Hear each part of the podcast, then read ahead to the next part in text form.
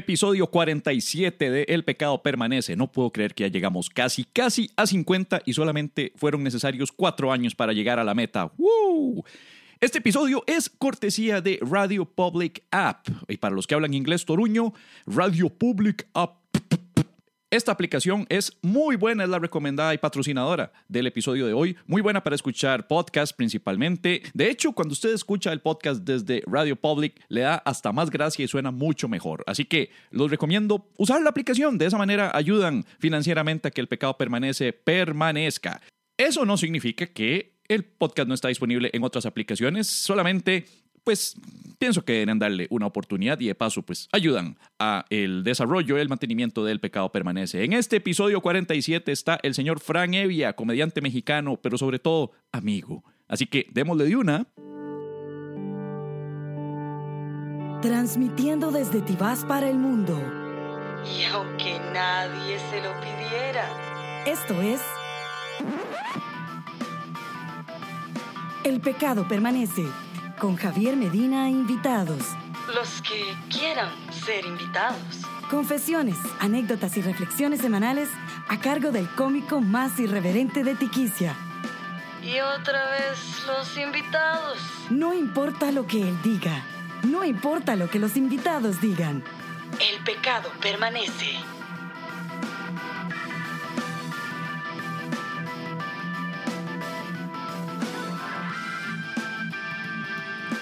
Bienvenidos a El Pecado Permanece. Yo soy Javier Medina, su anfitrión desde los inicios de este podcast allá por el 2014, con periodos interrumpidos desgraciadamente, pero siempre permaneciendo. Es por eso que tenemos hoy este episodio 47 con el señor Fran Evia, invitado desde México, él estuvo en Costa Rica el pasado septiembre para el Festival Internacional de Stand-Up Comedy que se realizó en el Cine Magali y la gente del Hotel Parking fue lo suficientemente cortés de cedernos las instalaciones del hotel pues para grabar esta conversacioncilla con Fran Evia, el cual nos cuenta sus orígenes en comedia, sus opiniones sobre las cosas que ocurren hoy en día en el mundo de la comedia, qué tan fácil, qué tan difícil es lidiar con la pues el mundo del Internet y otras cosillas ahí interesantes que pues escucharán a, continuación. Pero antes, un comercial muy rápido. Quiero invitarlos a que este viernes 14 de diciembre y el sábado 15 de diciembre, en caso de que no puedan el viernes, o mejor aún, en caso de que puedan ambos días, pues va a estar su servidor Javier Medina actuando en vivo y en directo en las últimas dos fechas del show Bendiciones. Bendiciones, este show que estrenamos a inicios de este año, va a, tener, sus últimas dos fechas en el Teatro Heredia. El Teatro Heredia es el antiguo Teatro El Hormiguero que queda en Heredia Centro. Y eh, pues las entradas valen 6 mil coloncitos, así una cosa humilde para decir, 6 mil coloncitos. Y pueden reservar desde ya con un mensaje vía WhatsApp, WhatsApp, sí, WhatsApp, a el 8715-7650. Repito, 8715-7650. El Teatro Heredia se encuentra para aquellos que quieran pues utilizar eh, la vieja usanza de direcciones mal dadas por un tico es el antiguo Teatro El Hormiguero, calle 3, avenida 525 este del Parque Alfredo González Flores. Ahora, si usted pues de esa manera no logra llegar, pues pueden meterse a el sitio web javiermedina.net en donde en la parte de abajo aparece la sección de eventos y ahí verán una carita muy linda con las manitas juntadas como rezando, que ese soy yo, anunciando el show Bendiciones. Si le hacen clic a ese enlace, verán un evento creado en donde viene toda la información y no solo eso, un botoncito de Waze que les carga directamente la dirección del Teatro Heredia. Más fácil no puede ser. Esto ha dedicado al caballero que siempre me pasa escribiendo diciéndome, madre, ¿cuándo hay show en Heredia? Madre, ¿cuándo hay show en Heredia? Madre, ¿cuándo hay show en Heredia? Pues el teatro se llama Teatro Heredia, eso significa que está en Heredia. Y el show es el viernes 14 y sábado 15.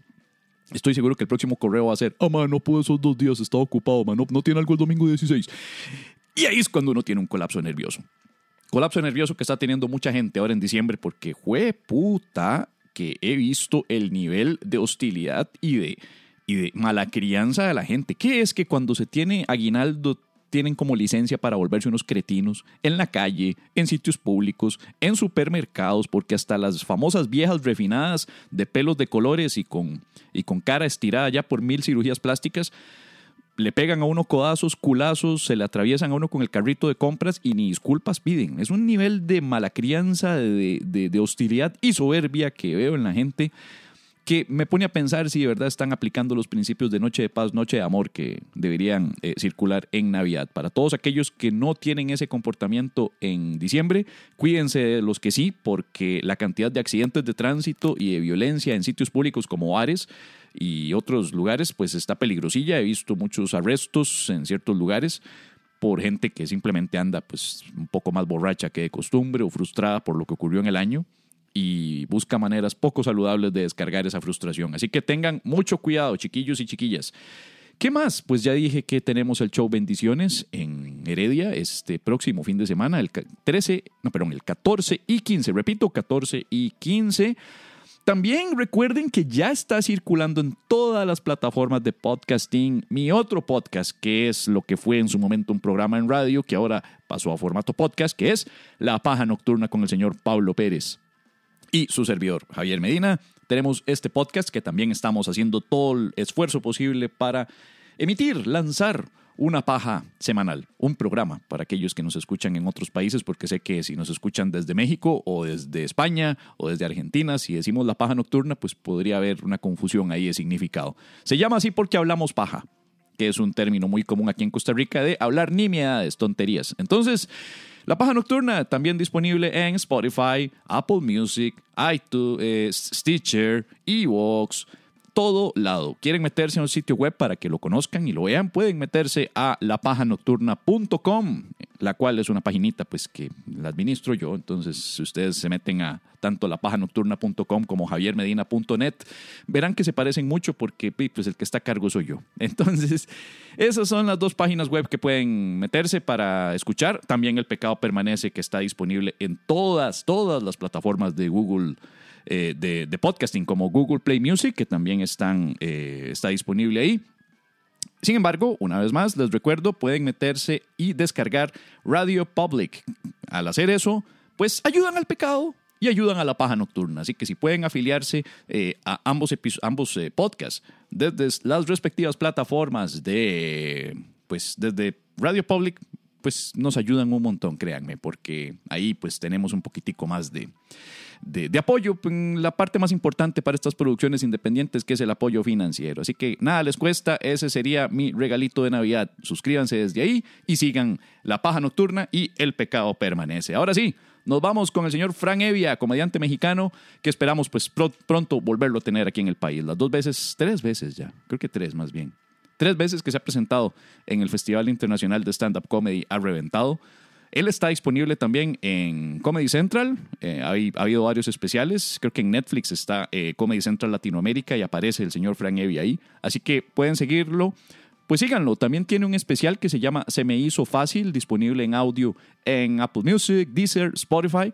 Pueden seguirlo. Si no saben cómo, voy a dar el enlace y voy a poner un eh, un incrustado en el episodio de la entrevista a Fran Evia en la página mía de javiermedina.net slash el pecado permanece. Para aquellos que quieran escuchar el especial completo del señor Fran Evia, pueden hacerlo desde ahí. Y bueno, ya, eso fue todo. Vámonos con el señor Fran Evia. Yo fui Javier Medina, nos escuchamos en el próximo episodio.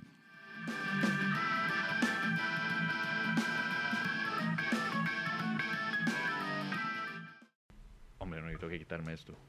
Es que, verdad, escucho una esquizofrenia rarísima porque escucho la voz tuya acá, la mía acá y ambas dobles. Son cuatro. Medina, Medina, Medina. Son cuatro Medina, personas. Medina, Medina. Medina. Ah.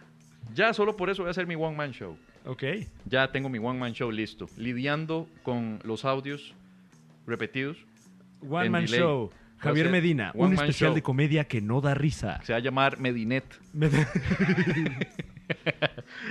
Bienvenido al Pecado Permanece, Fran Evia desde México. ¿Qué tal? Eh, aquí para hablar eh, a favor del pecado. A favor del pecado, sí. El Pecado Permanece es un podcast nacido desde el año 2014, el cual ha tenido pausas principalmente en el 2015. Como todos los podcasts independientes. Como muchos podcasts independientes en donde se debió haber continuado y no se continúa, pero ahora estamos, mira, con toda la pata aprovechando el Festival Internacional de Stand-Up Comedy en el que de Costa Rica. Boletos en, publitickets.com. que probablemente cuando escuchen esto ya pasó. Pero estuvieron a la venta en publitickets.com. El, ya es la tercera vez tuya, ¿verdad? Eh, creo que sí. ¿Tercera vez en el Fest? Pues no sé, he, he venido las mismas veces que Viñolo, es todo lo que sé. Creo que vos- ustedes son tres veces, creo, porque ustedes Ok. vinieron 2016, 2017 y ahora. Ajá. La primera vez fue cuando te fuiste a lo que era Sand. Sí, y la Vos segunda fuiste a- también. a, tragar. a- toda- no, todavía estaba abierto Sand cuando fuiste la segunda vez. La famosa historia de que se fueron a beber y a beber. No, eh, creo que he venido más veces. Sí. Sí, porque... Y, y- y me acuerdo en función del after en el que he estado. Ajá. Porque el, el primer año en el que vine, eh, mexicanos veníamos Eduardo Talavera, Gon Curiel y yo. Correcto. Eh, estos señores no suelen salir de after, ¿no? Entonces yo me fui de, de after. No con- suelen. No suelen, ya Oh, están Dios. grandes, mis tíos. Eh, Son grandes, ¿verdad? Son, Ya, son gente Gon. mayor, ya, Ajá. unos ancianos. Sí. Entonces salimos de after, Diego Viñolo, Nacho Arana, un servidor, ¿no? Fuimos a Sand. Sand, Sand, Sand. Sand. Sand. Sand. Que era un sueño. Un sueño verdaderamente ¿Te la, parece un sueño? la meca del after en América Latina. Por el hecho del precio. decís. No, y por, por lo decadente. ah, bueno, o sea, si no me eh, digas que la decoración. No, no, no. eh, Linda. eh, eh, tenía un. No sé, como que a, a mi parecer, qué, qué raro que estemos hablando del after, pero a mi parecer dale, el, dale. el after es parte importante de la escena de la comedia y no puede no ser decadente. Porque de por sí el, el show de comedia es en la noche. ¿no? Ajá, ajá. Termina el show de comedia. Te tomas unos tragos donde sucedió el show de comedia. Sí. ¿no? Y luego te mueves a otro lugar. Estamos hablando ya de un horario inverosímil completamente. que ya es una tontera, porque te podrías quedar en donde te presentaste Exacto. y sería un lugar más tranquilo y seguro porque ya llegaste ahí. pero, pero es como chupar en la oficina. Ya. Entonces, no, cambiemos de escenario. Hay que ir a ¿no? otro bar en el que no me presenté para Exacto. sentirme. Para ese entonces ya son las 2, 3 de la mañana. Va a haber cualquier cantidad de monstruos ahí en ese lugar. Sí. Es muy decadente el after y Sand era particularmente decadente. De hecho, es uno de los bares más extraños en el hecho de que originalmente era un bar de chicos metaleros. Sí, sí, sí. sí. Y Esa se mantuvo. Pues Eh, sí, eh, al menos en sea, el lado de la música se mantuvo el- Exacto, el, exacto, el pero- ride. Pero llegaba todo clase de gente. Te, Y eso te- era- te topabas de golpe delicia. a las 3 de la mañana unos 20 malumas que entraban ahí y luego a 5 Bad Bunnies, Y, el- pero todos en un bar metalero. y se escucha Cannibal Corpse, así Y una cosa- mientras, mientras ponen Cannibal Corpse y nadie se molesta, ¿por qué? Porque lo que quieren es beber, Exacto. lo que quieren y, es chupar. y- y era un after tan importante que justo pasa eso, que la, la gente quiere seguir bebiendo. ¿Cuál es mi opción? Es escuchar esta música completamente cacofónica aquí. eh, eh, y- y- no, increíble. Entonces, eh, creo que he venido más de tres veces, porque fue esa. Luego volví con Alex Fernández y fuimos a Sand. Ah, bueno, entonces sí tuvo que haber sido el año pasado Y- porque Alex y- vino. Sí, y terminamos en el Hotel del Rey. Este... Ah, bueno. Y que ya en, en términos de after ya es completamente... Sí, no, eso ya es busque a Dios, digamos. Sí, ya es Bukowski en piedra. Sí. O sea, Ya es Bukowski, pero pasado por crack. y luego volvimos a venir y ya no estaba abierto este lugar. No, ¿Cómo pueden cerrar un sueño? no sé qué pasó porque vendía montones, porque era el lugar en donde la cerveza era lo más barato. Y curiosamente ya encontramos otro after, el eh, Fallen Stag, Ajá. que parece que toda la fauna... Ahora, ahora como que se está yendo ahí Ajá. a- a- ante el... sí, Eso es como búsqueda de oasis. Sí, pero... Si uno cierra, abren otro. Pero creo que eh, la comunidad eh, afterera, así ya inventando meternos términos, eh, eh, aprendió mucho de sus errores y es un muy buen lugar. He ido un par de veces y, y es digo, un poco más bonito. o, o he tenido muy buenas experiencias o, o realmente es un eh, lugar de más alta categoría. No por eso menos decadente, ¿no? El otro día Viñolo se peleó con los de la seguridad porque le robaron una chela, o sea, ocurren estas cosas. ¿Seguridad de dónde? Del lugar. De ahí mismo. Sí, puso Viñolo su cerveza ahí en, ¿Sí? en- en la barda y luego salió a, a fumar y cuando regresó ya no estaba su cerveza. ¿Qué y bueno, hijos de puta? el drama, ¿no? ¡Hacete responsable! ¡Hacete! ¡Es tu lugar! Sí. ¡Se están robando las birras! ¡Hacete responsable! Se A está Viñolo no le robando gusta- las birras. ¿eh? A Viñolo no le gusta que, que haga ese acento porque eh, en palabras suyas no me sale. No, pues anda bien. ¿Sí? Sí, No está sé, bien. Eh, No, no, hemos- está bien, está bien, está bien hecho. Hemos estado... Es que el eh, uruguayo es un poquitito más cantadito. más cantadito que el, que el, que el, que el argentino. Sí. Hay, hay un- hay un- una leve diferencia, pero que se saca entre un viñolo y un, y un molinari. Eh, en efecto. En Porque, porque- sí, pero me encanta. Ay, yo me perdí a Viñolo enojado. Yo era así, fui, ay, qué lindo era Viñolo. Ah, bueno, se peleándose por la rápidamente con- cerveza. Alguien le compró una ya que se quedara Sí, tranquilo. eh. No, es que, es que no es eso, es el acto. Es el acto de robarse la cerveza. No, y eh, yo ni sé de qué estábamos hablando, pero ahora que estoy hablando de Diego Viñolo, eh, eh, eh, es una grata experiencia venir al festival Ajá. y encontrarte con, con- con gente con la que de otra forma no te encontrarías. A mí Viñolo se me hace uno de los comediantes más cabrones Mm. que he visto en, en América Latina. Y si no fuera por el festival, yo no estaría empapado de, de su material, que a mí me parece genial. Sí, no, es- ha, sido, ha sido interesante cada año. ma. Ca- Sí. Cada año, cada año acá es, es interesantísimo porque llega un nuevo país. Mínimo Sí. por año llega un nuevo país. Entonces, Es, eh, durante el festival se vuelve como nuestra, nuestra Navidad, nuestra fiesta de graduación, nuestra fiesta de la alegría, no sé si se le llama así en, en México, y es para, para, para poder precisamente entretenernos, porque también uno como, como, como, eh, uno como comediante, pero también como público, también uno se sienta y, Sí. y puede disfrutar de, de- de- de una, de un show distinto, porque normalmente pues entre nosotros ya nos, nos conocemos Claro. mucho de lo que estamos haciendo. Y justo eso estaba platicando ayer con, con Pamela Ospina, eh, destacada, destacada, Comediante colombiana. destacada alcohólica, iba yo a decir. No, no es cierto. No, destacada comediante colombiana. No, es que, sí. hay, que, hay, que, hay que recalcar que, que come- comediante colombiana porque no solamente le cambiaron la nacionalidad ahora en el simposio Ah, que sí, tuvimos, le- le dijeron sino que también le dijeron... Le eh, cambiaron el nombre. le, le- le dijeron eh, Paula o... Daniela Da- Ospino. Daniela Ospino, comediante argentina. Nada, nada que ver. Pero bueno, fue Pérez, que tiene 41 años. y se sí, le también ya es un, un anciano. A Pérez se le Pérez. entiende que tenga, que tenga esos, esos baches, ¿no? Pero justo estaba platicando con ella que, que generalmente en México mi experiencia como comediante es llegar a un venue, o sea, eh, como comediante en estos shows donde hay eh, multitudinarios, digamos, ¿no? Donde hay más de tres comediantes, eh, mi experiencia es llegar, esperar mi spot, hacer mi material y luego salirme a platicar en la banqueta con los demás comediantes. Ajá. Y curiosamente aquí en el festival no ocurre.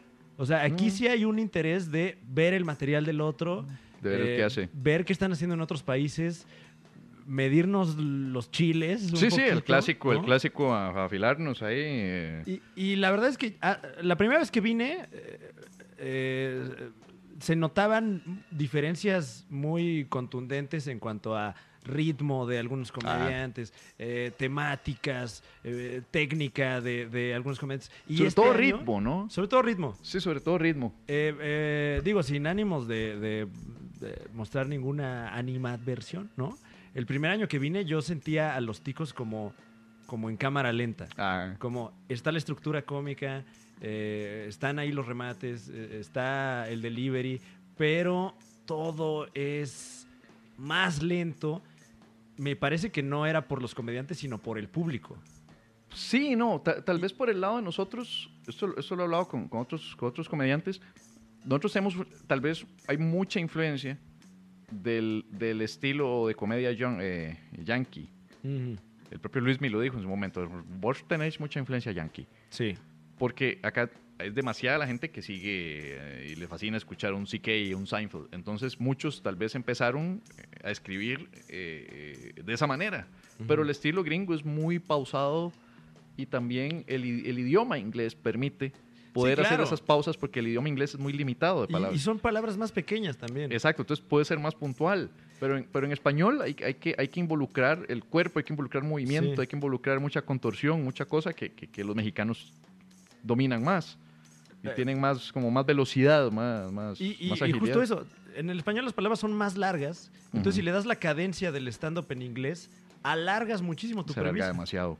Eh, y, y este año es- una balacera, o sea, tanto el público como los comediantes, pum, pum, pum, pum, pum, pum, pum, rapidísimo. Y, y, eh, Desde el puro inicio, o sea, el puro sí, sí, inicio se empezó y una vez ya era acá, pa, pa, y, el- y la, y la barra no bajó. Eh, no solo en Costa Rica, sino en la comedia latinoamericana se nos está quitando un poquito lo snob Ujú. y, y ya lo estamos Excepto- viendo. Excepto ahora en la tarde. Bueno, excepto ahora en el conversatorio, pero afortunadamente pues no hay público, ¿no? Es un evento para eso. Pero sí hicieron streaming.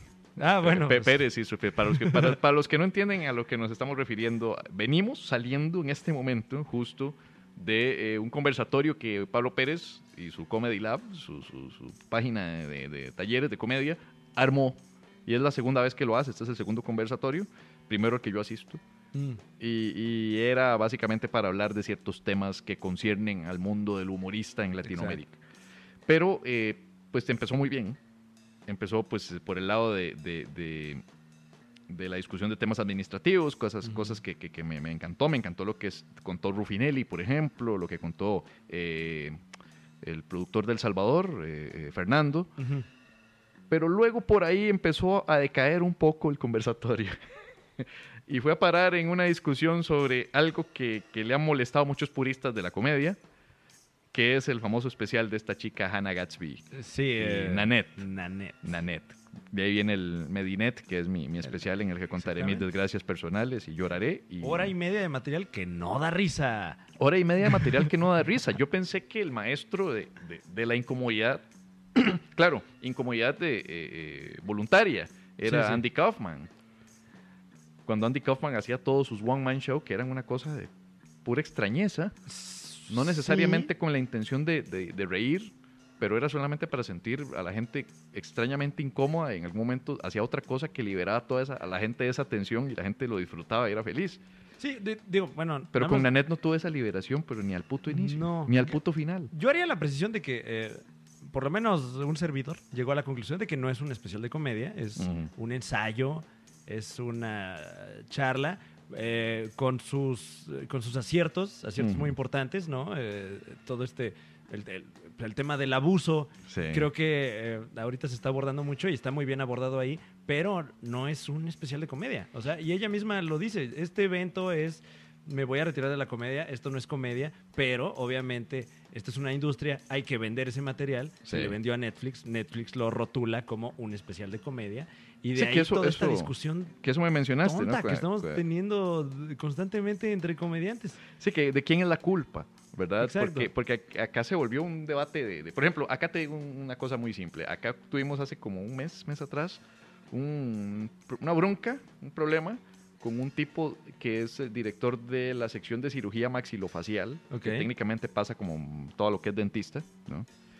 Porque publicó en Facebook unos comentarios, a su juicio chistes, por eso él es, él es está dedicado a la medicina y no a, a la comedia, insultando a una diputada.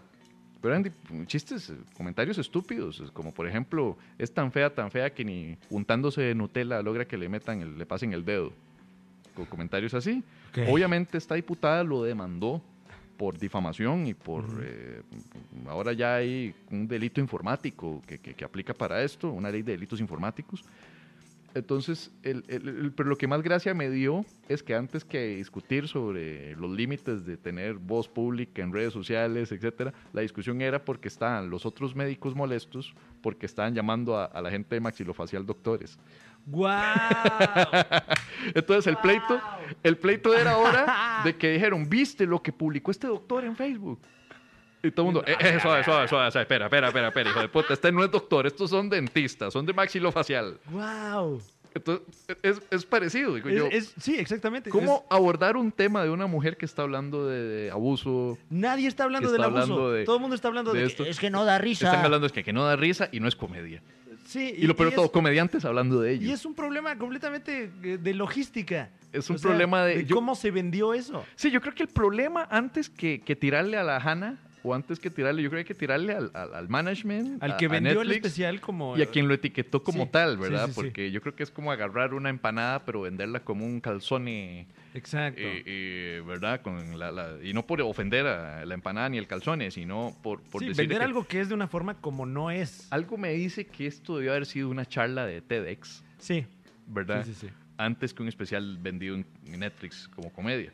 Sí, Pero- y, eh, digo, se podría argumentar que, que está haciendo que haya conversación, ¿no? Sí. Tanto que estamos hablando de esto y así. Pero justo lo que dices, la conversación.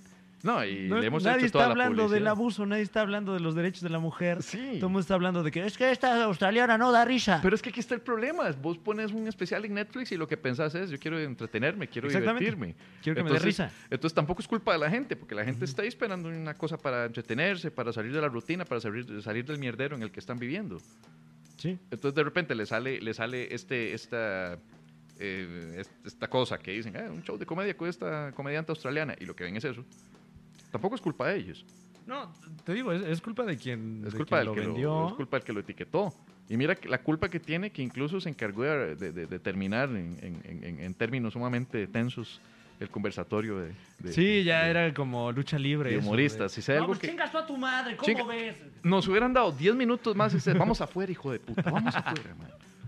Y ahí, ahí está Rufinelli pegándose con Pérez, porque Pérez también, ¿verdad? Es una cosa. Un saludito, Pérez. mi Pero querido fíjate que, compañero. que también es, es muy eh, es muy grato eso. O sea, el, el con- el conversatorio anterior fue, fue muy. Sobrio. Yo, no quiero, yo no quiero estar cerca de Ah, no, ustedes hoy en la no, noche. esa Si van a seguir hablando de no. eso hoy. El, el conversatorio anterior fue muy académico. Muy eh, en términos de, de cómo estructuras tu material, eh, cómo pruebas tu material, tu, eh, proceso creativo, etcétera, etcétera. Aquí se habló mucho de producción, de management.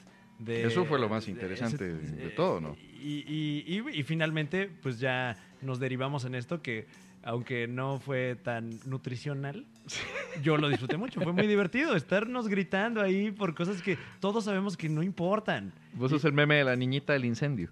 Sí, sí. me- pero creo que también es una cualidad de la comedia el ser incendiario, Sí, nada más porque sí. solo por ver el mierdero que se va a armar después. Sí, porque no sabes qué va a salir de, de ese mierdero.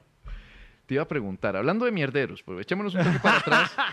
porque- Hablando de mierderos, tu show. a- hablando de mierderos, primero que nada, es felicidades por el- el, eh, la publicación de, de- de Se Me Hizo Fácil. ¿verdad? Oye, muchas Que Ya gracias. Se Me Hizo Fácil tiene como un año, ¿no? Eh, está- Salió en 2016. Cumple. Dos en- años también. En un mes cumple dos años. eh, y viene ya el, el- siguiente especial. Eh, ¿Ya- ya viene el próximo? Ya, ahora sí en video. Ok, eh, atentos a sus plataformas. ok. eh, Mucha gente ya ha visto a, a, a Fran Evia. Ya, ya, hemos- ya aquí en Costa Rica ya son tres años teniéndote acá. Muchos te hemos estado siguiendo por los- las últimas producciones de La culpa es de Colón. No, La culpa es de De Cortés, perdón. La culpa sí. es de Colón también has participado, ¿verdad? El- no, en la culpa es de Colón estaba Roberto Flores. Solo Roberto. De México, sí. Ajá, Y, ok. bueno. Entonces vos estás en la culpa de Cortés nada más, junto Así a. Javi Villalbazo. Eh, pero la pregunta es, dime, hablemos de para atrás, Mm. porque eso sí no lo sabe nadie menos yo. ¿En qué momento sale este Fran Evia que dice, voy a hacerme comediante, voy a mandarme a comedia? Eh, pues es muy raro porque eh, supongo que aquí ocurre eh, algo pues muy inherente de América Latina que eh, la profesión del comediante no está vista como ser, por ejemplo, un maxilofacial, ¿no? Es, eh, y, y allá en México pues hay muchos que yo era abogado pero ahora soy comediante, yo era mm, eh, maestra de escuela pero ahora soy comediante. Sí, siempre hay como una segunda profesión que yo dejé votada para Sí. mandarme acá. Sí, Y que generalmente eso constituye tu primer show, ¿no? Así, chistes de abogados. sí. Eh, y y a, mí, a mí, curiosamente nunca me pasó. Yo eh, toda mi vida profesional ha sido la, la comedia Wow. y lo, eh, creo que he sido muy afortunado, la verdad. ¿Cuántos años tenés vos de carrera ya? Eh, Diez años. Diez años, Yo ¿verdad? empecé, Sí. bueno, casi. Empecé profesionalmente en 2009, 2009. o sea, ya el próximo año cumplo 10. wow. Eh, pero digamos, de manera amateur empecé en 2006 O sea que a ya escribir comedia. todavía más. Sí. ¿Y en- de qué venías en el 2006? En Venías, 2006 iba yo en el, el- sería el colegio. Ajá. Eh, 2006 tenía yo. ¿En qué año nací? Tenía yo 20 años. En dos, ¿Sí? No. 2006. ¿Qué año naciste Yo vos? soy del 86. Vos sos 86. Entonces. en Modelo 2006, 86, 86, 96, 2006, 20 años. 20 años. 19, 20 años, porque fue Ajá. como a inicios. Pon tu 19. Tenía 19 19. años. Eh, y con mis amigos del colegio, eh, muy fans del circo volador de Monty Python, Wow. armamos un grupo de sketch que era casi tributo a Monty Python. Claro. y teníamos nuestro show súper absurdo, súper tonto, eh, que empezamos a, a montar en, en escuelas, Ujú. en universidades, en preparatorias, en bares de repente también. Eh, y ahí como que nos fuimos fogueando. Escribíamos más de lo que interpretábamos. O sea, Ajá. es- nos juntábamos a escribir cada semana sketches, un chingo de sketches, y teníamos... ¿Los cada- interpretaban en, en vivo? ¿Hacían Sí, un, sí, sí, en un teatro? Era un- como de teatro, sí. Sí. Eh, entonces teníamos show como muy poquito, como cada dos o tres meses. Ajá. Y además grabábamos sketches y en los shows vendíamos el DVD, porque en ese entonces, pues, eh, aunque existía YouTube, no era esta ventana para compartir material, ¿no? Claro. O sea, era pues esta cosa ahí rara. eh, donde la gente subía videos de gatitos, ¿no? Eh, entonces, así teníamos el show. Sí, porque el. YouTube del año 2006, 2007 era, Era era, nada. era nada, sí, sí, sí. Eh, y por ahí de justamente 2009 Ujú. eh, hubo un boom importante de, de la- de impro en, México. Se hizo muy popular la impro. Y un, un- 2009, mira. Sí, y, y- y un amigo eh, nos invitó a participar en, eh, como, haz de cuenta, como, el- como aquí el festival, Ajá. allá un show de, de impro con varios grupos que hacían como match. O sea, te, te enfrentabas ante otro grupo que hacía impro y hacíamos dinámicas en conjunto y luego ganaba alguien, ¿no? Como, así le llaman match, como, como, como competitivo, pero pues es pura payasada. Sí, sí, sí. Y eh, en- eh, medio a regañadientes, porque nunca me ha gustado mucho la impro, la verdad. Espero no herir el corazón de nadie, pero no se me hace una de las eh, de los grandes. Yo eh, tengo mucha admiración por la gente que hace impro, pero no necesariamente siento que, que todo mundo nació exacto, para hacer impro. Exacto. Ni que sea el género más gracioso de la comedia. no. O sea, es. Vos puedes ser graciosísimo con un sketch súper guionizado, que, Claro. que si lo tenés bien guionizado no importa. o sea, es- Y eh, por muy buen improvisador que seas, algo escrito tiene un, eh, eh, un estándar de calidad obviamente mayor porque está escrito y editado y bueno. El chiste es que empezamos a hacer eh, impro como por invitación y porque aprovechar el foro y, y siempre me gustó mucho hacerle a la payasada en público y a mis amigos también. Entonces en- eh, entramos a este show de, de impro y estuvimos ahí participando un, un rato. eh, pero como veníamos de hacer sketch, Ajá. nunca entramos a las convenciones de la impro, ¿no? Esto de, de, no, no, es que no puedes negar la premisa de tu compañero. negar, no sé sí, qué. sí. Nosotros nos valía verga y, y nos presentábamos con otro grupo y, ah, pero si ya llegaron los bomberos. No, somos la mafia. Y, y- y eso a la gente le daba mucha risa, pero a los que hacían impro les causaba mucho escosor porque, no, así no son las reglas, no sé. Que Entonces, eso, que eso es algo que pasa tanto. Y yo no sé hasta qué punto, pero yo siento que pasa más en comedia, en todas las modalidades de comedia, entiéndase teatro, entiéndase eh, stand-up, entiéndase improv, que es una, una obsesión por... Sí, es- es el- una tontería, o sea, sí, el sí, tú- formalismo a veces, yo incluido, a veces he cometido el error de tal vez agarrar a alguien y empezar a sacarle los errores o las carencias. No hizo suficientes misdirections, Claro, claro, claro, claro. no hizo suficientes reglas de tres. Sí, que luego por querer encasillar algo en, en este set ahí de, de reglas, Ujú. eh, eh, o sea, luego por, por querer eh, meter en, en- en cajones así Ujú. eh, géneros, te pierdes de recursos que dan risa en público. Y tuvimos un chispazo de buena suerte en este show de impro. Eh, teníamos como esta ventaja que nos daba el sketch, de Ujú. que, eh, digo, no por sonar... eh, éramos más chistosos que los otros. o sea, por mañosos. Porque sabíamos hacer sketch y, y- y mientras más escribes tienes más a la mano tipos de remates, entonces pues, sí, daba más risa. Y en uno de estos shows tuvimos la, la, fortuna de que nos vio el que en ese entonces era productor de, de Eugenio Derbez, Elías Olorio Eh, sí, en 2009. eh, y no, no, no, no recuerdo si nos vio en un show, nos vio en un video algo así. Y nos pidieron mandar material porque estaban buscando escritores, ¿no? Entonces Mm. yo mandé un par de, de sketches ahí que tenía escritos. Mandé otro de un amigo. Me hablaron, me dijeron, oye, puedes venir. Este, fui, me entrevisté ahí con ellos. Ay, pues, ¿cómo ves si...? Yo seguía eh, estudiando. Me dijeron, ¿cómo ves si te vienes de, pues, de becario casi, no? Y vamos viendo cómo, cómo funciona y... y De becario como ¿no? por, por parte del canal escribiendo para... Sí, eh, no, no en Televisa, sino... eh, Como Derbez una- tenía su, su Ah, por parte de la productora. Ya, ya. Ajá. Una productora de, de, de, de Derbez. Sí. eh, entonces, pues dije, obviamente, claro que sí, ¿no? Ajá. Entré ahí de, de escritor eh, con, con Eugenio. Y, y casi que aprendiéndole a los escritores más, más veteranos Claro. es que me fui afinando. Luego, eh, el- uno de mis otros eh, colegas de- del grupo de sketch también lo jalaron a, a este asunto. Y eventualmente ya, ya teníamos planta ahí, dejamos de ser eh, becarios, ya éramos propiamente guionistas. Eh, y de ahí me, me encarreré O sea, Sí, fue ahí ha sido básicamente suerte. un... Sí. sin parar. Sí, sí, sí, porque jamás tuve que trabajar de otra cosa. Ya. Y, y- y fui a varias entrevistas de trabajo, más o menos en esa época, como diciendo, es que, ¿qué voy a hacer con mi vida? O sea, no soy bueno para nada, que no sé echar desmadre. Y, y, pues un chispazo de... ¿Nunca de tuviste eso de hacer otra cosa? O sea, que estando en el, en el high school, en el, en el escue- en el colegio, Eh, decir, yo debería luego de esto estudiar en, en esta o sea, otra cosa. obviamente tenía como pensado de qué voy a vivir, ¿no? Dije, ay, pues a lo mejor puedo estudiar Derecho. O Ajá. muchos de mis amigos estudiaron medicina. Dije, ay, pues a lo mejor medicina puede ser. Pero yo desde la secundaria, desde los 15 años, yo ya sabía que, que quería hacerle a la payasada, ¿no? Ajá. Eh, y, y- y- y, pues se nos dio esta oportunidad de ganar dinero haciendo payasadas y me aferré cabrón.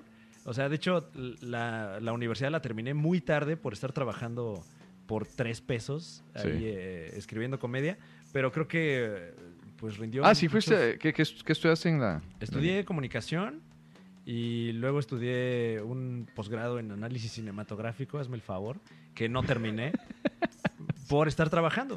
Sí. Y, y entonces ya una vez que, que esto me dejó dinero suficiente para vivir de eso, pues dije, de aquí me agarro. Estuve siete años ahí escribiendo con, con Derbez, de 2009 a 2016, Ajá. 15, 16, por ahí. Eh, y más o menos por ahí de 2012 eh, me enteré de que había stand-up en México. Mm, Eh, Juan Carlos Escalante, que, a quien yo conocí en uno de estos shows de impro porque él iba de público, sí. eh, me invitó a subirme a un open mic. Eh, busqué su material en YouTube. En ese entonces no se producían especiales de comedia. Lo único que había era en VH1. Un especial que tenía una rutina de Juan Carlos Escalante, Sofía Niño de Rivera, eh, Felipe Nájera y Héctor Suárez Gómez, me parece. Héctor Suárez Gómez, ajá. Que Felipe Nájera ya ni siquiera hace comedia. Y era lo único que había. Lo busqué ahí en YouTube. Me pareció terrible su rutina. Porque iba empezando él también. Es como si tu primera rutina saliendo de un taller la grabaran para la Sí, tele no, no, no, nunca, y se nunca. vea en todo el continente. Eso, eso pasa con mucho famoso que se manda de repente a hacer stand-up cuando tal vez, y, y esto es tal vez ahí sí peco de, de purista yo, pero es necesitas, no sé, en otras categorías, no sé, yo he visto muchos actores que de repente graban un álbum y aprovechándose de su fama Sí. de actores se vuelven sí, sí. famosos, pero y la música queda bien. Por ejemplo, eh, tenés un Jared Leto que a su vez tiene la banda de 30 Seconds. eh, Y, y generalmente en las escuelas de actuación te enseñan a te cantar. enseñan también. O sea, el una canto y el herramienta que- performance. que- Pero sí he notado, y aquí pasa también, que hay mucho eh, conductor de televisión o actor de, de sketches de, de, de tele, de serie, que de repente ve que, uy, mira, stand-up está de moda, yo creo que yo puedo hacer stand-up. Y Ujú. aunque escriban ellos, aunque le, le, le paguen a escritores para que les escriban, no saben cómo hacer el, el delivery, porque no tienen la experiencia, no tienen el colmillo que involucra sufrir ante una audiencia en un bar, Sí. el, e irse puliendo y todo, y encima salir y presentarse con, el, con una grabación de una vez ya, de, pues. No, y, y además que, bueno, esto lo, lo pone Seinfeld en Comedians in Cars Getting Ujú. Coffee, eh, creo que es el de Steve Harvey, que hablan de que es, eh, creo que es el único oficio que es intransferible completamente. O sea, si no traes la vena cómica, jamás lo vas a lograr. You need talent, como Exacto. dijo en su momento Angus Young. Eh, Sí, hay una, sí, sí, sí. Hay O una sea, entrevista, yo te conté esa historia, de No. que eh, había un conductor de tele en un programa australiano y el tipo se comportó bastante patán con Angus. O sea, era una actitud como muy respetuosa, ¿no? Era muy como de que, hey, yo soy un- el popular y este es un programa muy cool y yo todos somos cool. Y mi respeto a un hombre que, que bien que mal, ya tiene, tenía sus cincuenta y tantos años, ¿verdad? Digo yo, tal vez yo seré, yo sé que es Angus Young, pero es un hombre de cincuenta y pico, casi sesenta, no, no lo puedes tratar de, ¡eh, compa! No. Y era una majadería, unas puras bromitas y unas confiancitas excesivas con Angus Young. Y ya Angus se le notaba que estaba ¿no? un poco Sí, más como, ¿este es? como molesto, acá incómodo. Y de repente el, el, el tipo trae una guitarrita eléctrica. No era, no era, era como muy pequeñita, pero tenía, estaba conectada a un pequeño amplificador. Y empieza a tratar de tocar Highway to Hell. y, y- y empieza. Y lo tocaba mal el tipo. ¿Verdad? Porque él quería cantar, tocar Highway to Hell a la par de Angus Young, ¿no? Eso era todo. Y él hace, I need to tune this up, ¿verdad? Necesito afinar esta cuerda. Y, y, y, y- Angus Young, no, you need talent.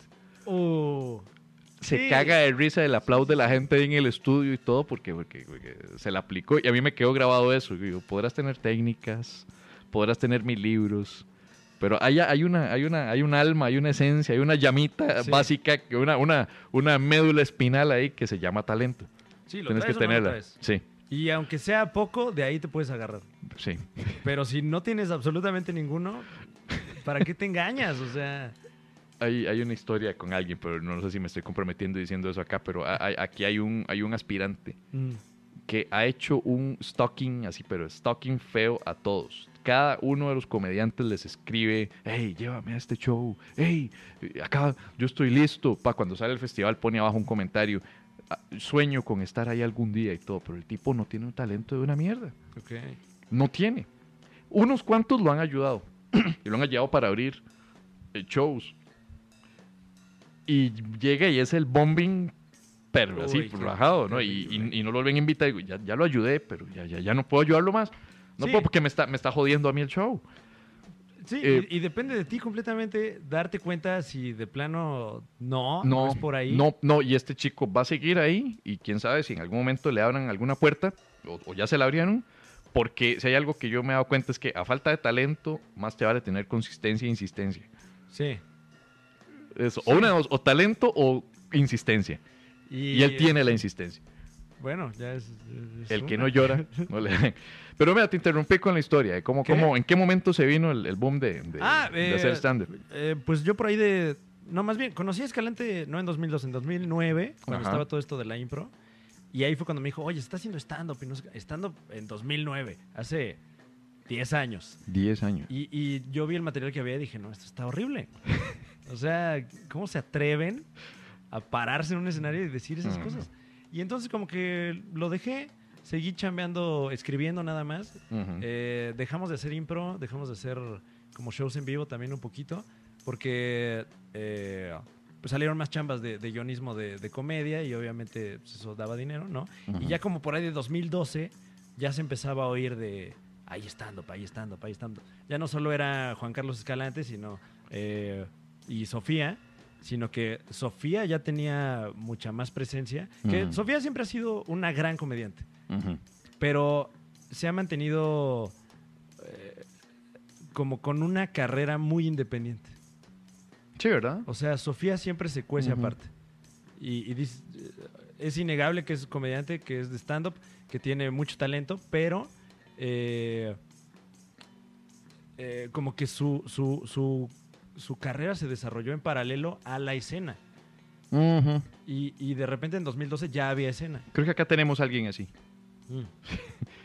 Alguien que simplemente su carrera se vino acá, pero nunca ha tenido o mínima o poca eh, eh, contacto con, con, con, con- Sí. ¿cómo decírtelo? Con, con el gremio.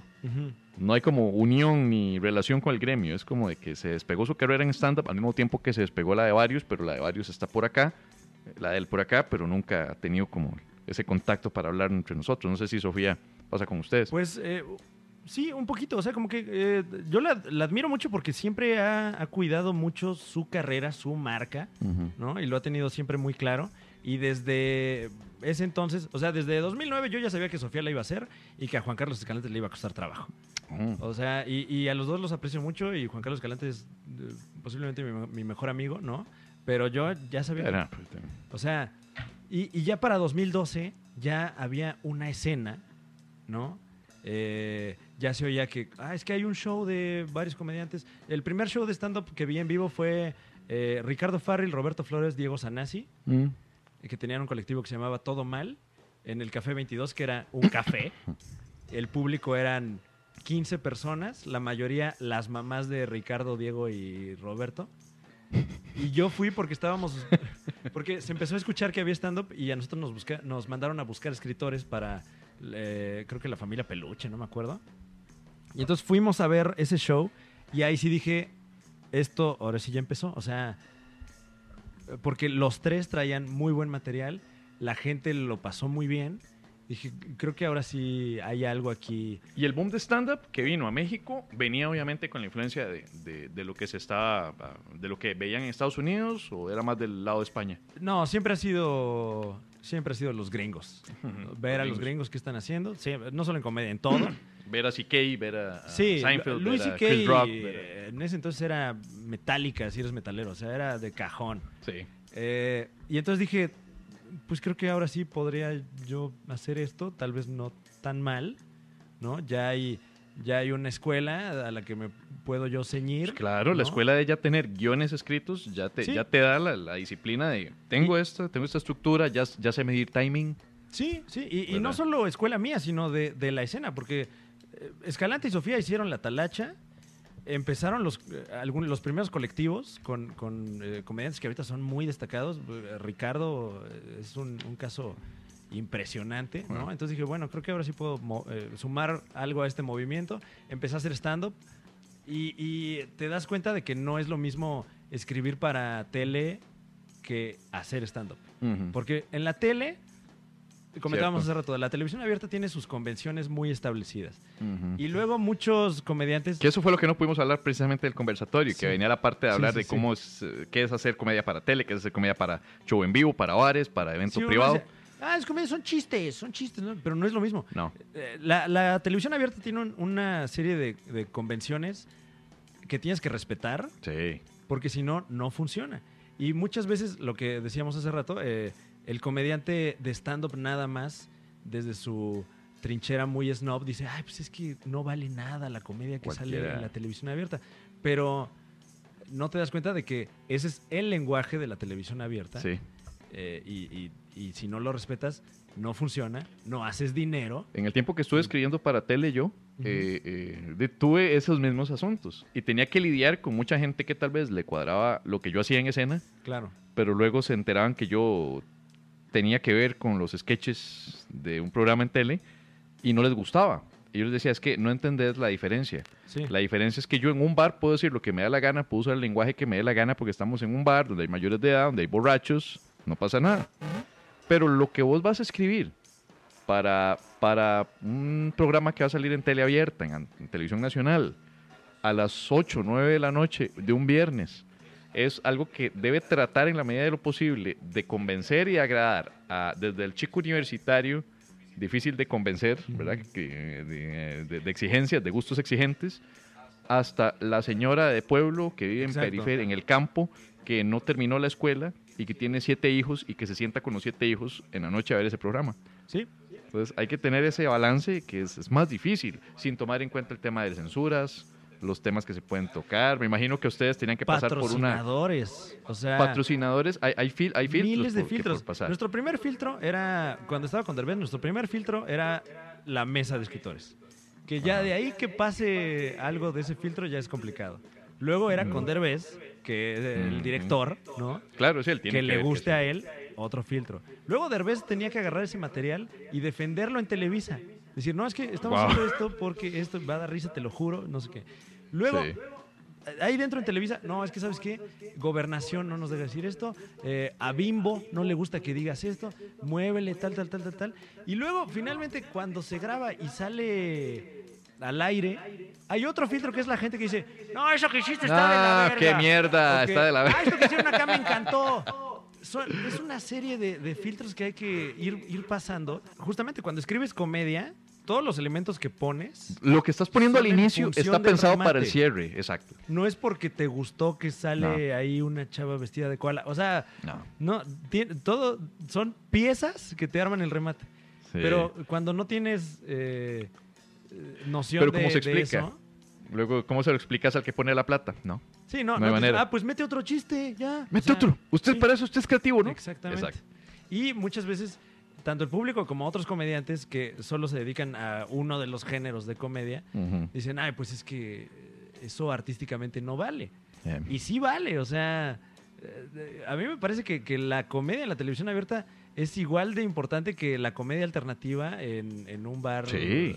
Sí, sí, sí, sí. Y sí se puede hacer. Ahora, bueno, ahora la cosa está más, distin- más difícil, ¿verdad? Por el tema de, de que si querés contenidos un toque más originales y más arriesgados, pues la plataforma de la tele abierta no es quizá la mejor. Sí, Es pero, más, pero eh, creo que ni siquiera. eh, justo eso, o sea, la tele abierta no tiene por qué ser escaparate de, de la vanguardia artística. Es la tele abierta. Es. es el metro, es eh, la calle. O sea, y ahorita afortunadamente hay otras ventanas, ¿no? Sí. Internet, en Sí. la que uno eh, puede explorar estas, eh, estos otros géneros. Cualquiera con un teléfono estilos. inteligente ya lo. Exactamente. Y lo muchas veces el público, lo que decías, te, te ven en tu, en tu show, cuyo único filtro eres tú, Sí. siendo completamente genuino, ¿no? Y luego te ven trabajando en otra cosa porque tienes que pagar la renta. Porque hay que pagar cosas. Ah, pues es que se vendió el güey. No, cabrón. puta, en la vida te vuelvo a seguir. ¿Por qué no, por qué no la, la opinión es, qué cabrón es de güey que puede hacer esto y puede hacer lo otro? Y que puede hacer la otra. O sea, No. y, y creo que como comediantes deberíamos verlo así y no satanizar al, al- al comediante que, que tiene que sacar la chamba. Curiosamente, sí, curiosamente. O sea, es, eh, brin- brincamos del, del comediante que es purista con otros comediantes y ahora pasamos del, del- del público que es muy purista con el, algún comediante que admira, Sí.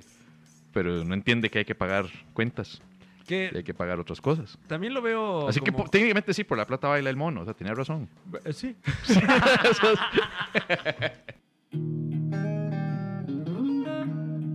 El pecado permanece.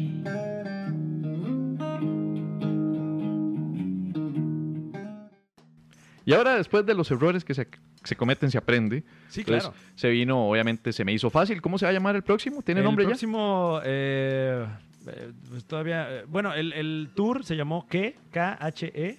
¿Qué Eh, KH? fue un tour de, de año y medio y hicimos como. puta, casi 100 fechas, yo creo. Eh, Eh, México, Guatemala, Colombia, Estados Unidos. eh, vine también al, al festival cuando traía todo ese festival, show. exacto. Eh, etcétera, etcétera. Argentina.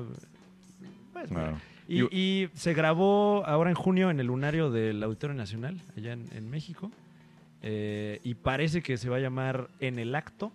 En el acto. En el Acto. Y Yo tengo que- un consumar el acto. Sí, eh, ¿quién no quiere? Ah, ¿Qué? que- ¿Tú? ¿Qué? ¿Tienes uno que se llama Consumar el Acto? Sí, el Wow. segundo se llama consumar el acto. Mira. Sí, el segundo Mm. especial y el, y el primero se llamó con todo respeto. Consumar el acto es un título que ahora odio. Eso pasa también, cambias de perspectiva. Odio el maldito. Era un no chiste sobre coger. Sí. Consumar el acto. Es- eso me pasa con el. con Y el dije yo, voy a ponerle consumar el acto porque es decir bonito coger. Sí. Y ahora me arrepiento tanto y odio el puto título. Con, con el disco que El show está bien, pero el título lo odio. A mí me pasa al revés.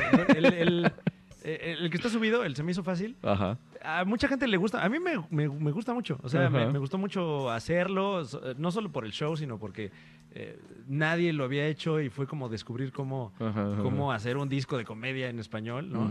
Eh, pero ahora que lo escucho, hay mucho material que, que digo, esto nada más habla de coger.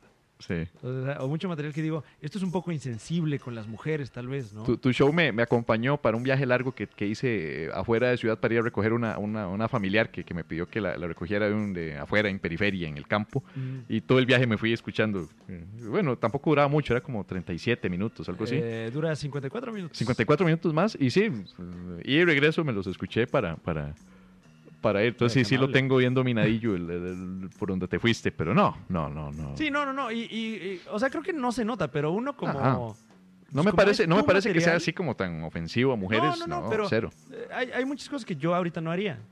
Ujú. Porque creo que también ya ha cambiado un poquito mi, mi estilo y espero que próximamente puedan verlo ya en su... Lo van a ver. Atentos a sus plataformas eh, de streaming. De, de streaming. De streaming. Hablanos de Siete Machos. Siete machos. ¿En qué quedó lo de Siete Machos? ¿Sigue? ¿Continúa? Eh, ¿Ya, ya está en, en- en pausa? Pues Siete Machos es un colectivo de stand-up de la Ciudad de México Ajá. eh, que comenzó como una broma, una parodia. Había un colectivo que se llamaba Siete Mujeres, Ajá. impulsado un poquito por, eh, no me acuerdo si era una publicación o una asociación feminista, algo así.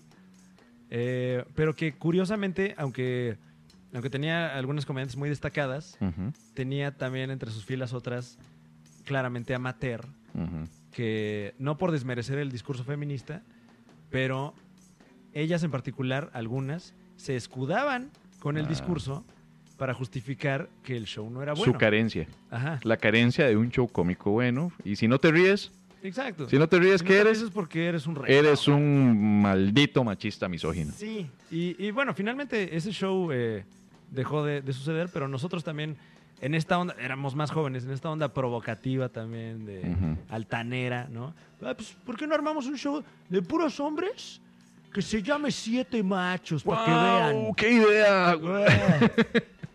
y lo armamos.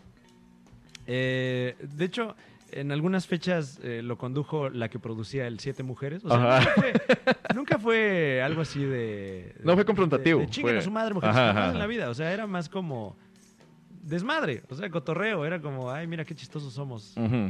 Eh, y, y- y gustó el show por el, el line-up que había. Estaba Eduardo Talavera, Carlos Vallarta, Juan, eh, Juan José Covarrubias, Juan Carlos Escalante, Horacio Almada, Macario y yo. Mm, Eh, buena alineación. y, y todos éramos más o menos nuevos.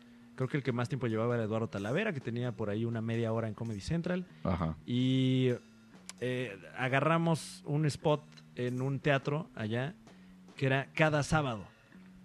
Entonces, cada sábado teníamos show, siete personas.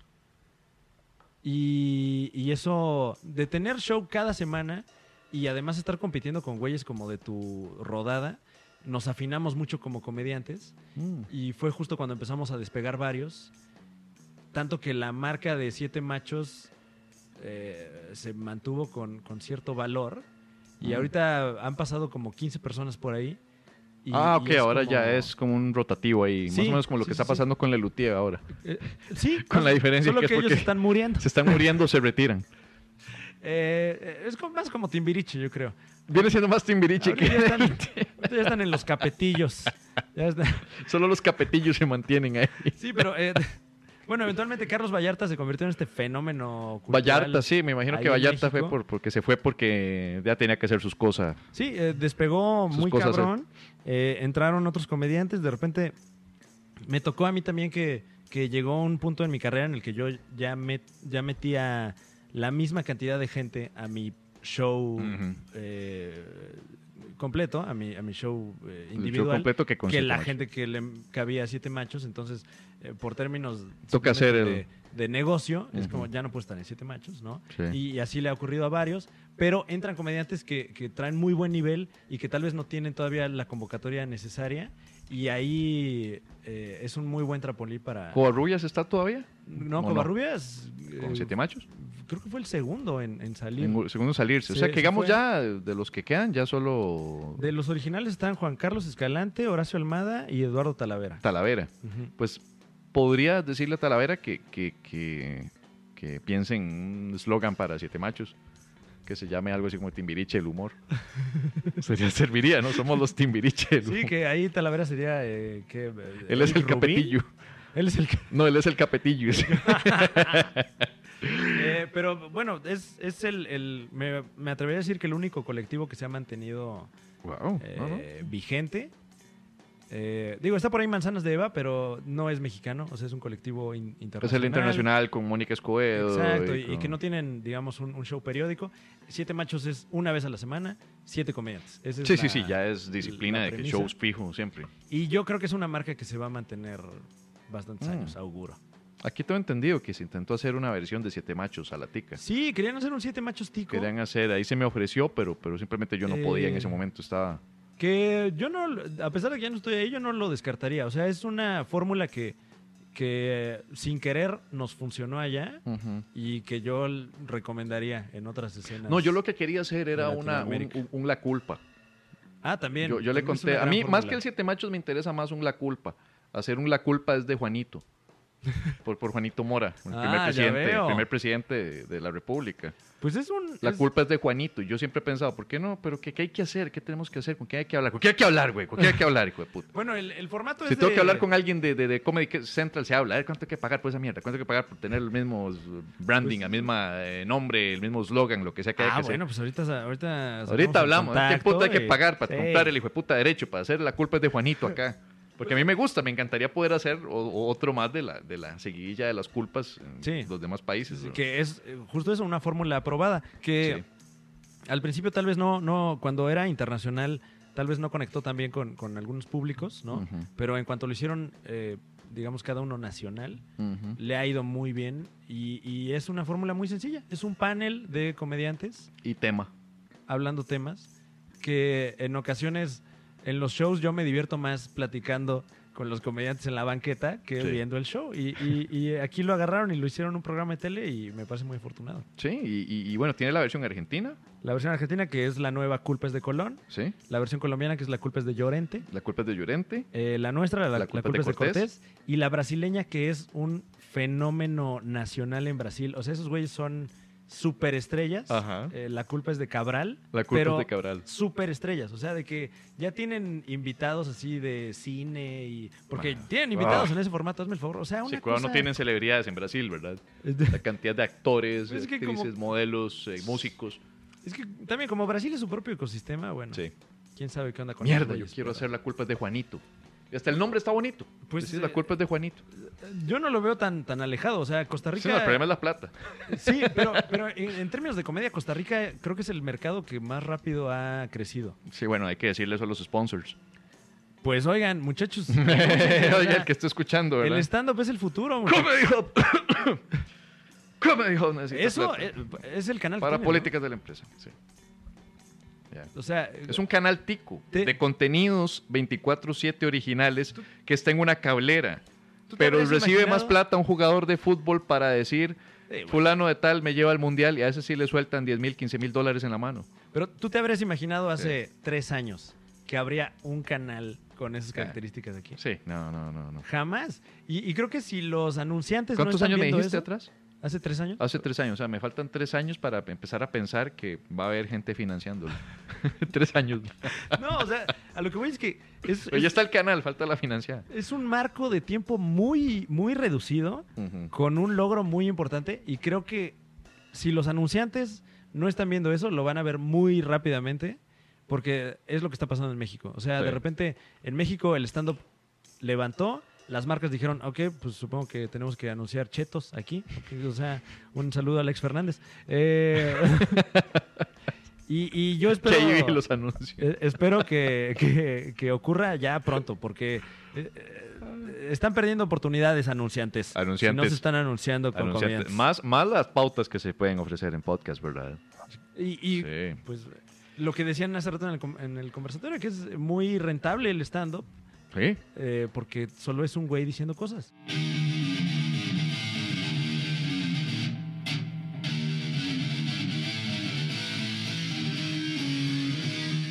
Frank, hagamos una seguidilla de preguntas muy rápidas. ¿Ok? Donde me respondes lo primero que se te venga, que suena muy raro eso. Sí, ¿eh? Me tienes que responder lo primero que se te venga a la mente. Venga.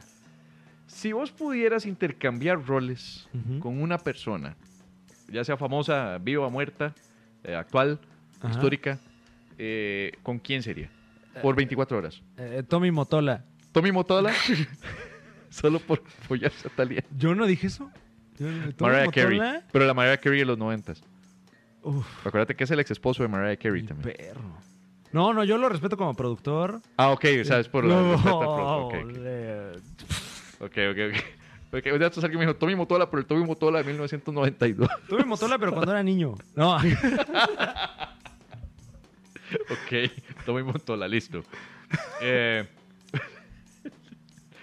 el, ¿Algún superpoder que te gustaría tener? ¿Algún superpoder? Sí.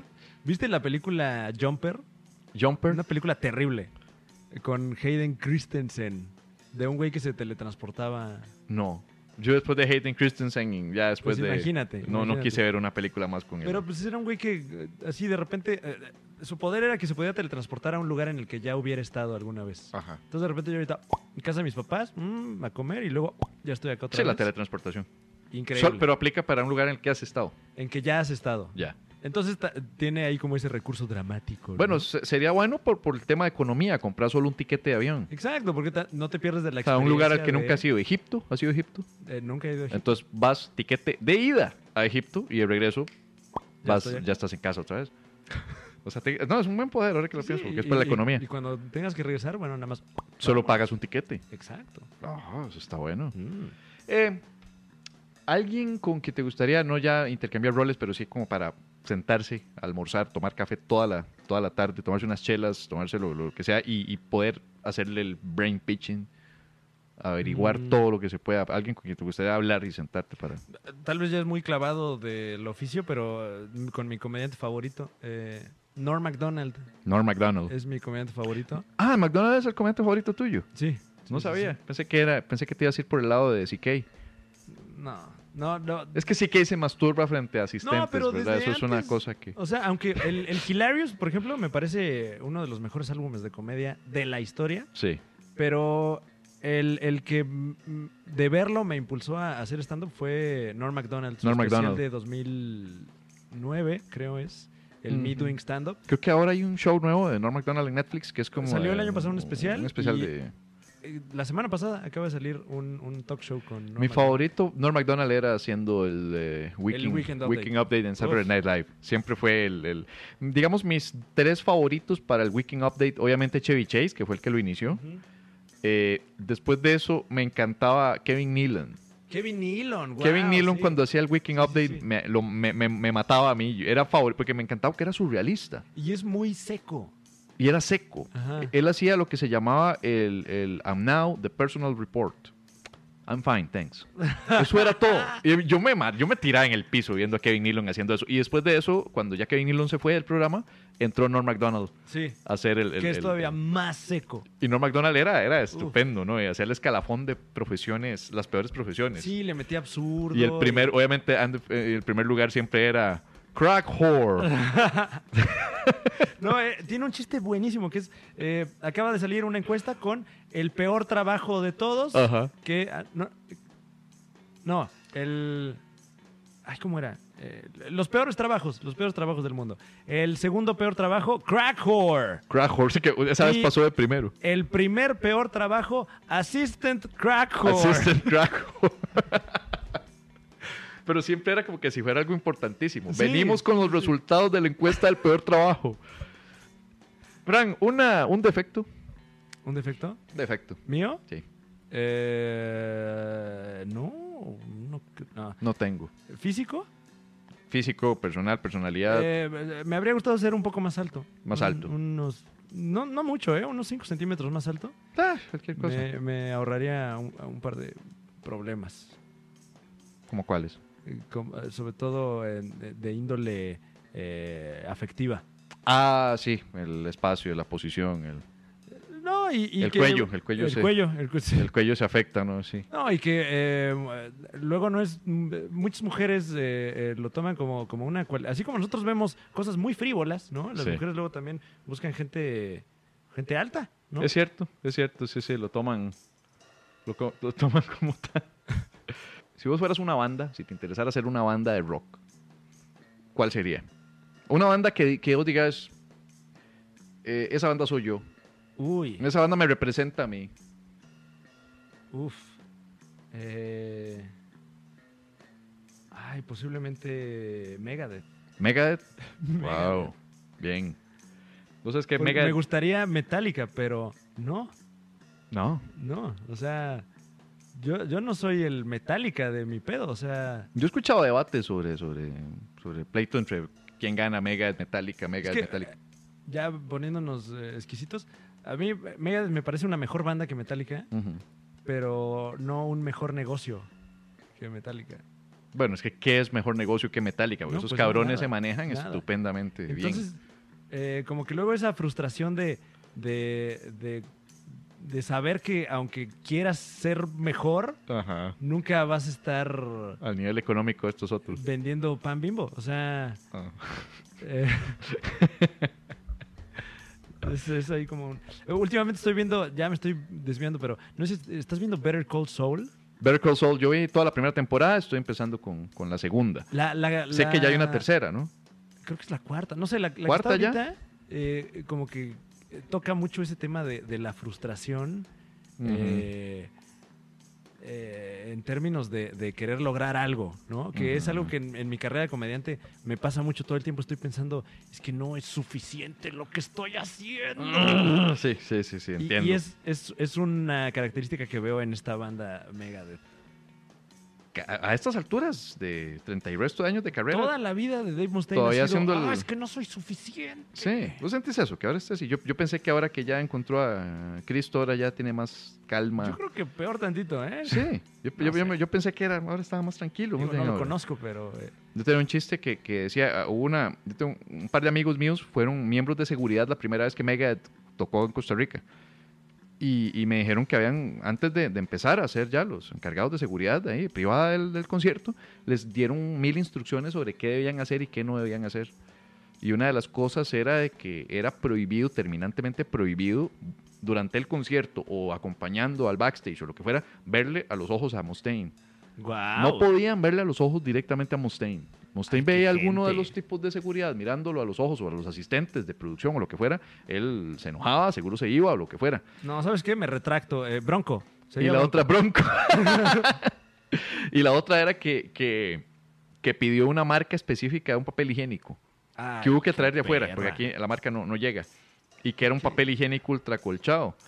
Y, y ahí salió el chiste de que, bueno, se nota que después de más de 30 años todavía le duele el culo de la patada que le dio Metallica. Entonces, Guau. Claro, eso no se dice en un bar metalero. Yo Mucho bar metalero aquí en Costa Rica, ¿eh? No, ya no.